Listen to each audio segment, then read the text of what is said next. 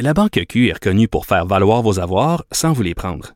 Mais quand vous pensez à votre premier compte bancaire, tu sais, dans le temps à l'école, vous faisiez vos dépôts avec vos scènes dans la petite enveloppe. Hmm, C'était bien beau. Mais avec le temps, ce vieux compte-là vous a coûté des milliers de dollars en frais, puis vous ne faites pas une scène d'intérêt. Avec la Banque Q, vous obtenez des intérêts élevés et aucun frais sur vos services bancaires courants. Autrement dit, ça fait pas mal plus de scènes dans votre enveloppe, ça. Banque Q. Faites valoir vos avoirs. Visitez banqueq.ca pour en savoir plus. Pour elle, une question sans réponse n'est pas une réponse. Geneviève Peterson. Radio. Oui, on a entendu parler beaucoup de logement social au cours des dernières années. On nous promettait une entente euh, depuis 2017 et semble-t-il que l'entente est enfin arrivée, une entente de principe entre euh, Québec et Ottawa.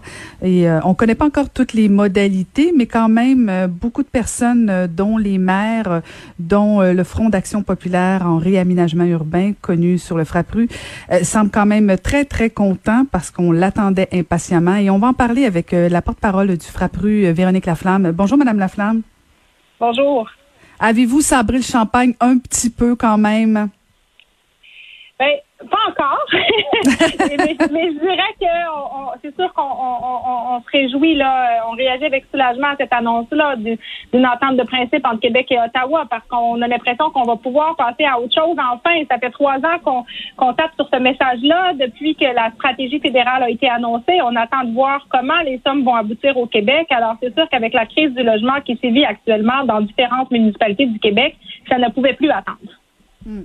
Et donc, euh, pour, pour les gens qui nous écoutent, Madame Laflamme, qu'est-ce que ça veut dire concrètement? Parce que, bon, euh, on, sait que des autres provinces ont eu droit depuis longtemps aux enveloppes, à l'argent.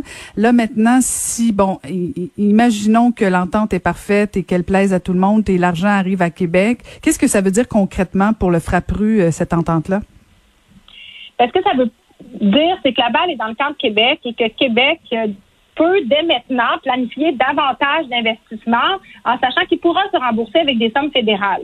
Le gouvernement Legault, depuis son arrivée, n'a pas prévu de nouvelles programmations dans le programme Axélogie, programme dont ont parlé beaucoup les maires des trois grandes villes mandataires de la Société d'habitation du Québec ce matin.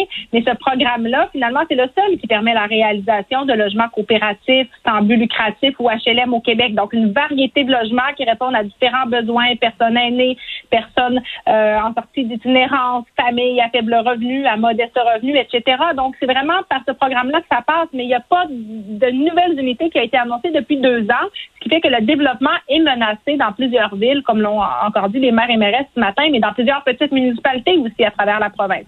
Donc, on espère que ça voudra dire qu'il y aura des nouveaux investissements annoncés rapidement par le gouvernement du Québec. Euh, on attend de voir, mais là, maintenant, il n'y a plus d'excuses pour ne pas le faire.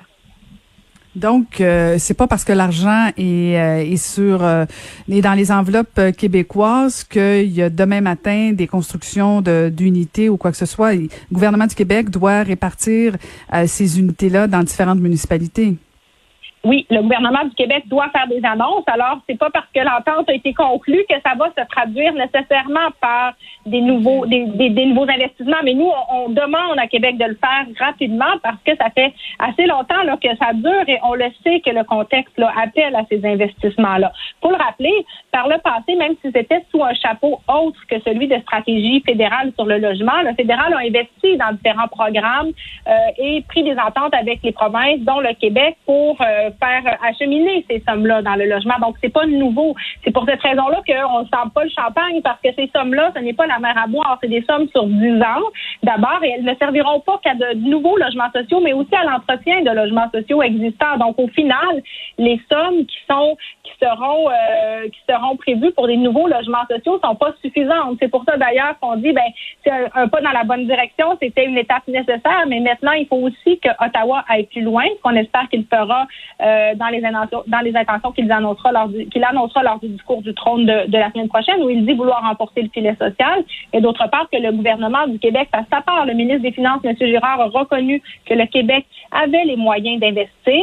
On revendique la compétence du Québec, mais en même temps, on ne fait pas ce qu'il faut pour que notre programme fonctionne. Et c'est là aussi le problème. On, a, on a abandonné finalement le, logement social depuis des années en, en sous-investissant dans le programme Axiologie, ce qui fait qu'en sorte qu'actuellement, on a aussi plusieurs unités qui traînent et qui ont été très, très longues à se livrer. Récemment, un projet à Granby qui, qui était sur la table depuis sept ans. Qu'au Québec, en 2020, ça prenne sept ans pour réaliser un, projet de logement social, c'est pas normal avec toute l'énergie et les ressources que ça prend. Donc, il faut euh, que le Québec bonifie son programme rapidement. Je, euh, je veux revenir euh, sur cet élément-là, mais avant, c'est quoi l'évaluation du nombre d'unités qui, qui serait nécessaire au Québec environ? Ben, en termes, ça en prend beaucoup plus, mais nous, notre demande, c'est 50 000 nouveaux logements sociaux en cinq ans. C'est ce qui peut se réaliser parce que c'est sûr que ça prend différents, euh, différents moyens pour réaliser ces projets-là. Donc, 10 000 par année, on pense que c'est réaliste.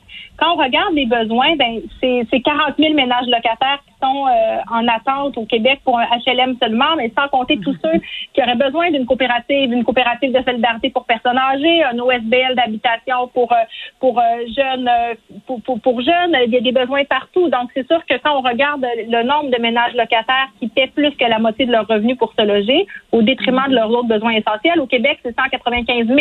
Alors, nous, on pense que 50 000, ça serait un pas dans la bonne direction pour faire une différence aussi, puis, puis faire en sorte que l'alternative soit plus euh, tangible pour les gens qui se retrouvent finalement chassés de leur logement, alors qu'actuellement, c'est pas ces gens-là se disent j'aurai jamais accès à un logement social, les délais sont bien trop longs. Alors si on veut qu'il y ait une alternative concrète, on pense qu'il faut donner un grand coup et c'est pour ça qu'on demande un grand chantier de 50 000. Mais ça ne répondra pas à tous les besoins, mais ça permettrait au moins qu'un nombre significatif de logements sociaux sous différentes formes, autant des coopératives, des HLM que des organismes à but lucratif, puissent voir le jour dans tous les dans toutes les villes et dans tous les villages du Québec où les besoins sont bien présents.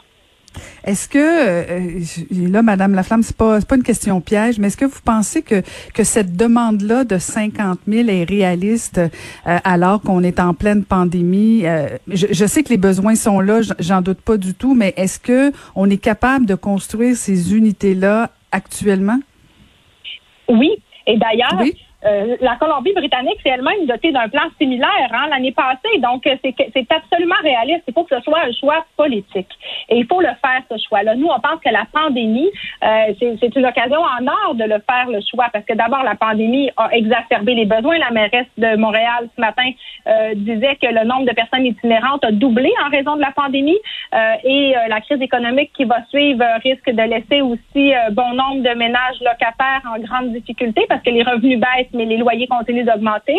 Donc, c'est, et, donc non seulement les besoins sont là, mais c'est, tout à fait réalisable et encore plus parce que ça, ça a des conséquences sur l'économie locale. Le développement mm. du logement social, ça a des retombées économique locale immédiate. Non seulement parce que ça crée des emplois locaux, mais aussi parce que les gens qui actuellement ne peuvent même pas se faire une épicerie puis doivent aller dans les banques alimentaires, quand ces personnes-là ont enfin un logement social, leurs dépenses, c'est pas dans les paradis fiscaux qu'elles les font, c'est pas euh, euh, dans des investissements donc euh, un peu douteux qui n'ont jamais de retombées positives localement, c'est dans les commerces locaux, dans les dans l'épicerie, que dans le transport, donc dans que, que, que, leurs dépenses vont aller. Alors les retombées économique, on dirait, qui est dans une situation économique comme, comme celle qu'on vit actuellement, c'est une raison euh, supplémentaire finalement pour, euh, pour faire ce choix d'investir dans ces infrastructures publiques que sont les logements sociaux, selon nous. Oui, Madame la femme, je me permets une dernière question. Après, je vous laisse aller euh, parce que j'ai déjà été mairesse de Longueuil et j'ai vécu souvent des frustrations parce que vous en avez parlé un petit peu plus tôt sur le fait que comment c'est long avoir euh, ce genre de projet-là. Et euh, je vous pose la question est-ce que pourquoi c'est si long que ça? C'est-tu de la faute des gouvernements, des promoteurs? Est-ce que est-ce qu'il y a trop d'intervenants? Selon vous, c'est à qui la faute? Ben, c'est une faute partagée. Mais la première, le premier problème, c'est que depuis dix ans, les prévus dans le programme sont pas suffisants. C'est-à-dire que le gouvernement annonçait année après année des unités, autour de, de 3 000, par exemple, dans le programme Axiologie, mais sans bonifier les sommes, alors que les coûts de construction dans les grandes villes comme Longueuil ont explosé et que le coût, le, le, coût des terrains aussi a explosé. Alors, et dans les régions éloignées aussi, hein, les enjeux, entre autres, pour la construction, c'est d'autres enjeux, mais c'est très difficile, c'est très cher. Alors, si on n'adapte pas les coûts prévus par le programme, ben, et qu'on on, on met plus de pression sur les municipalités, sur les milieux pour euh, boucler les montages financiers notamment, mais pour avoir aussi travaillé à la réalisation de projets de logements sociaux, je, peux vous dire aussi que ça, a été très long et c'est inadmissible que ce, ce, soit autant. Donc, il faut assouplir le programme, il faut le bonifier, mais c'est sûr que si on n'avait pas sur la table les sommes nécessaires pour que ça se réalise rapidement, ben là, on, on tourne en rond. Et d'ailleurs, le programme Axélogie, au départ, prévoyait que le gouvernement du Québec devait financer 50% des coûts.